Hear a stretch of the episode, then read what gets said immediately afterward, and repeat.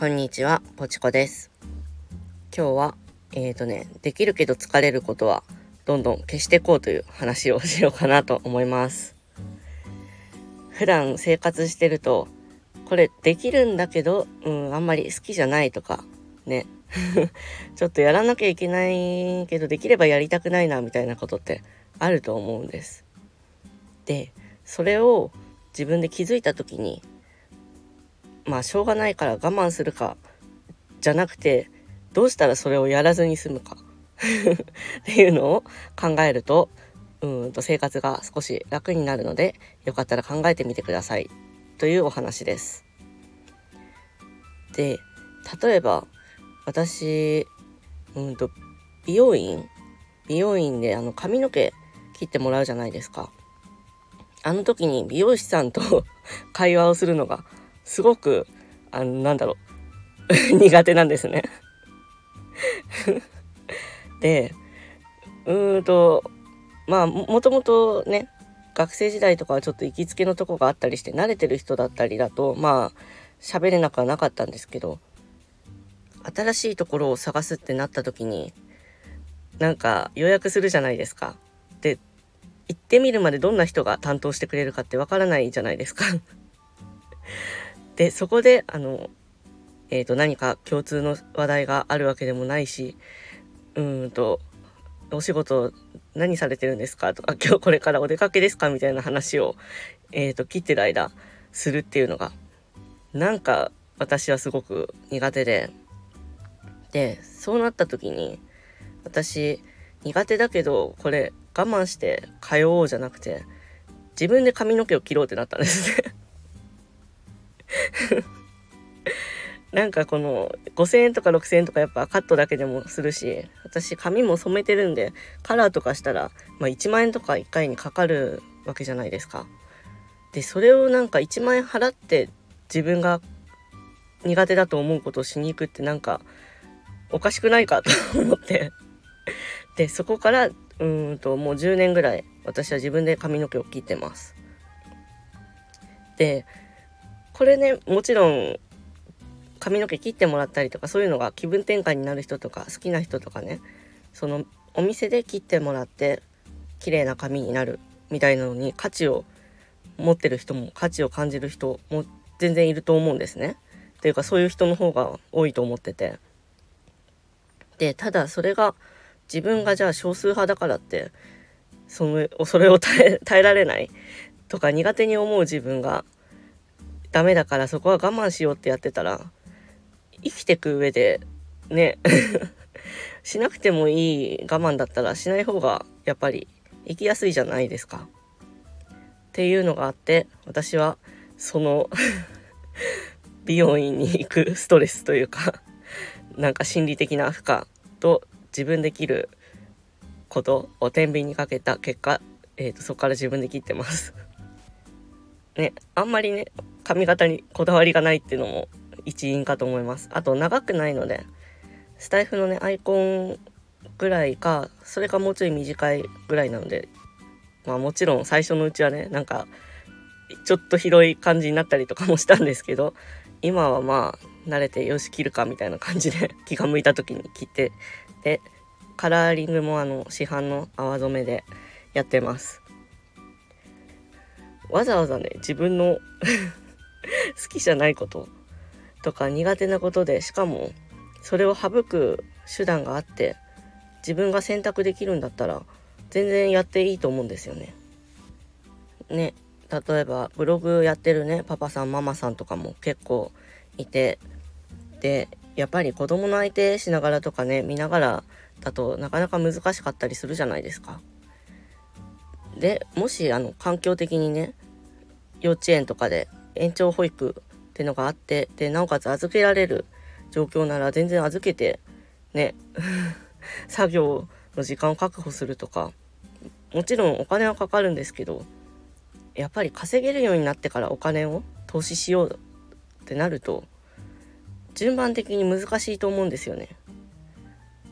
なのでうんと自分が何も持ってないとかできない状態でお金をかける自分のためにお金を使うって抵抗がある方も多いかと思うんですけど私はその辺何回か1回でもいいから試してみてほしいなと思います。特にね時間っていうのはお金で買える部分ってすごく大きいと思っていて私もあの家電とか結構ねあの調理のホットクックも使ってるし洗濯機もあの子供が生まれてからちょうどボロくなったタイミングだったので 乾燥機付きのに変えたらすごく時短になってるし。食洗機だってね 普段私2回1日2回か3回ぐらい回してます。フル稼働です。すごい助かってますね食洗機は。でただその家電とか大きいものを買うってことはもちろんその分お金は出てってます。あとは子供がね2人目生まれてから車も買ったしもともとはただあの車なしで生活してたんですねできないくはなかった環境なのででうんとただそのお金を絶対にかけたくないとか使わないってなると別のところでうんと負担が生じてるはずなんですね。もちろんその子供2人で駅までそんなに近くもないとかバス停までそんなに近くもないけど何とかして、えーと、車を買わずに生活しようってなったらねえ連れてく手間とかストレスとか体力的なものとかもうんときつさを多分感じるだろうしね家電とかも大変だけどでもやってる人できてる人はいるんだから自分もうんとそういう人たちみたいに頑張らなきゃってまあね 料理とかが好きでねストレス解消になってるとか洗濯干してる時間あの外に日に当てて干して取り込むのがすごく好きみたいな、ね、方とかは全然それはいいと思うんですよ。ただ自分が不便を感じてたりするんだったらうんとそういうところにお金を使うっていうのはすごくいいお金の使い方なんじゃないかなと私は思います。えー、そんな感じで、えーと、我が家は夫のみ働いてて私は専業主婦でやっててでなおかつそういうのをちょっといろいろ買って環境を整えたってのもあり、えーと貯金がちょっとやばいことになってます。まあでも今ってお金より正直時間の方が大切かなと思ってるのでねなんかこの毎日を今でさいっぱいいっぱいなんですね。でなおかつ自分のえ、ー、と手手だけでなんとかしようってなったらすごく辛い？多分しんどい思いのをする時間の方が長くなっちゃうんじゃないかなって思って。なのでうんとそういうお金を使うところだけじゃなくてお金を使わないところの部分の部分でもかな。の部分でもえっ、ー、と私は自分がちょっとこれはできるけど疲れるとかちょっと気持ち的にストレスに感じるなっていうところは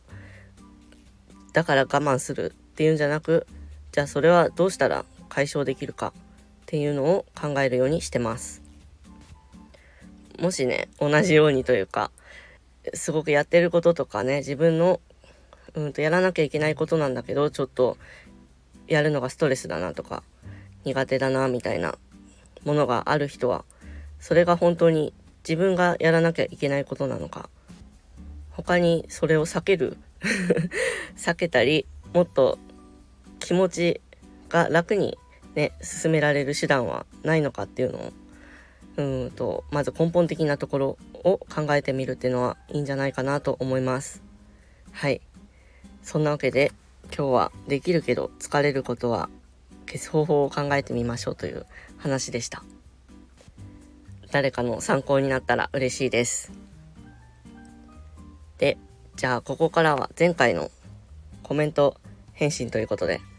前回はねあの私が回転寿司について一人で熱く語るという 謎解で はま寿司がねすごいおすすめですよって話をしてました。ね、そこでコメントをくれた、えっと、ニコさんとみずきさんとごぼうさんありがとうございます。ね、ニコさんがね マグロ派でしたね。同じです。結構ラインナップが、私もアボカドとかの卵とかあの辺も好きで。で、なんかネギトロのね、美味しい漁港があるっていう話でね、いつか連れてってください。楽しみにしてます あとね、その、はま寿司、回転寿司会のね、話し方が良かったっていうコメントも ありがとうございました。なんかね、喋り方すごいね、あの、まだね、瞑想してるところがあるんです。結構普通に喋ると前回の感じが近いのかなと思うんですけど、その喋り方でいくと聞き取りづらいところとかあったり、うんと、早口すぎちゃうかなみたいなのとか なんかね、ベクトルが相手にちゃんと向かってるかなっていうのが心配なところがあって、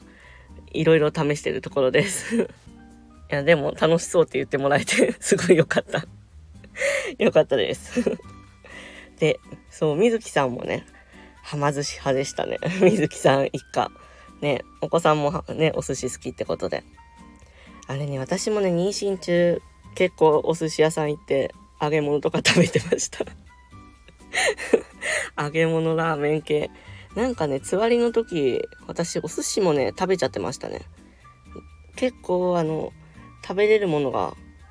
食べれるもの食べたいものが限られててその中でネギトロがすごい食べたいって時期があって。でもね妊娠中の生ものはちょっとって言われてたりするんですけどえっ、ー、と、私の担当医の方に 聞いたら、いや、全然そんな週1とかなら普通に食べていいよみたいな感じだったので、お寿司食べたり、そのラーメン食べたり、揚げ物食べたりしてましたねっていうのを思い出しながら 懐かしくコメント読ませてもらいました。ありがとうございます。なんかね、回転寿司がテーマだったんで、これ、聞いてて需要があるのかなってちょっと心配だったんですよね なので、水木さんが最初一番にコメントくれてすごく嬉しかったです。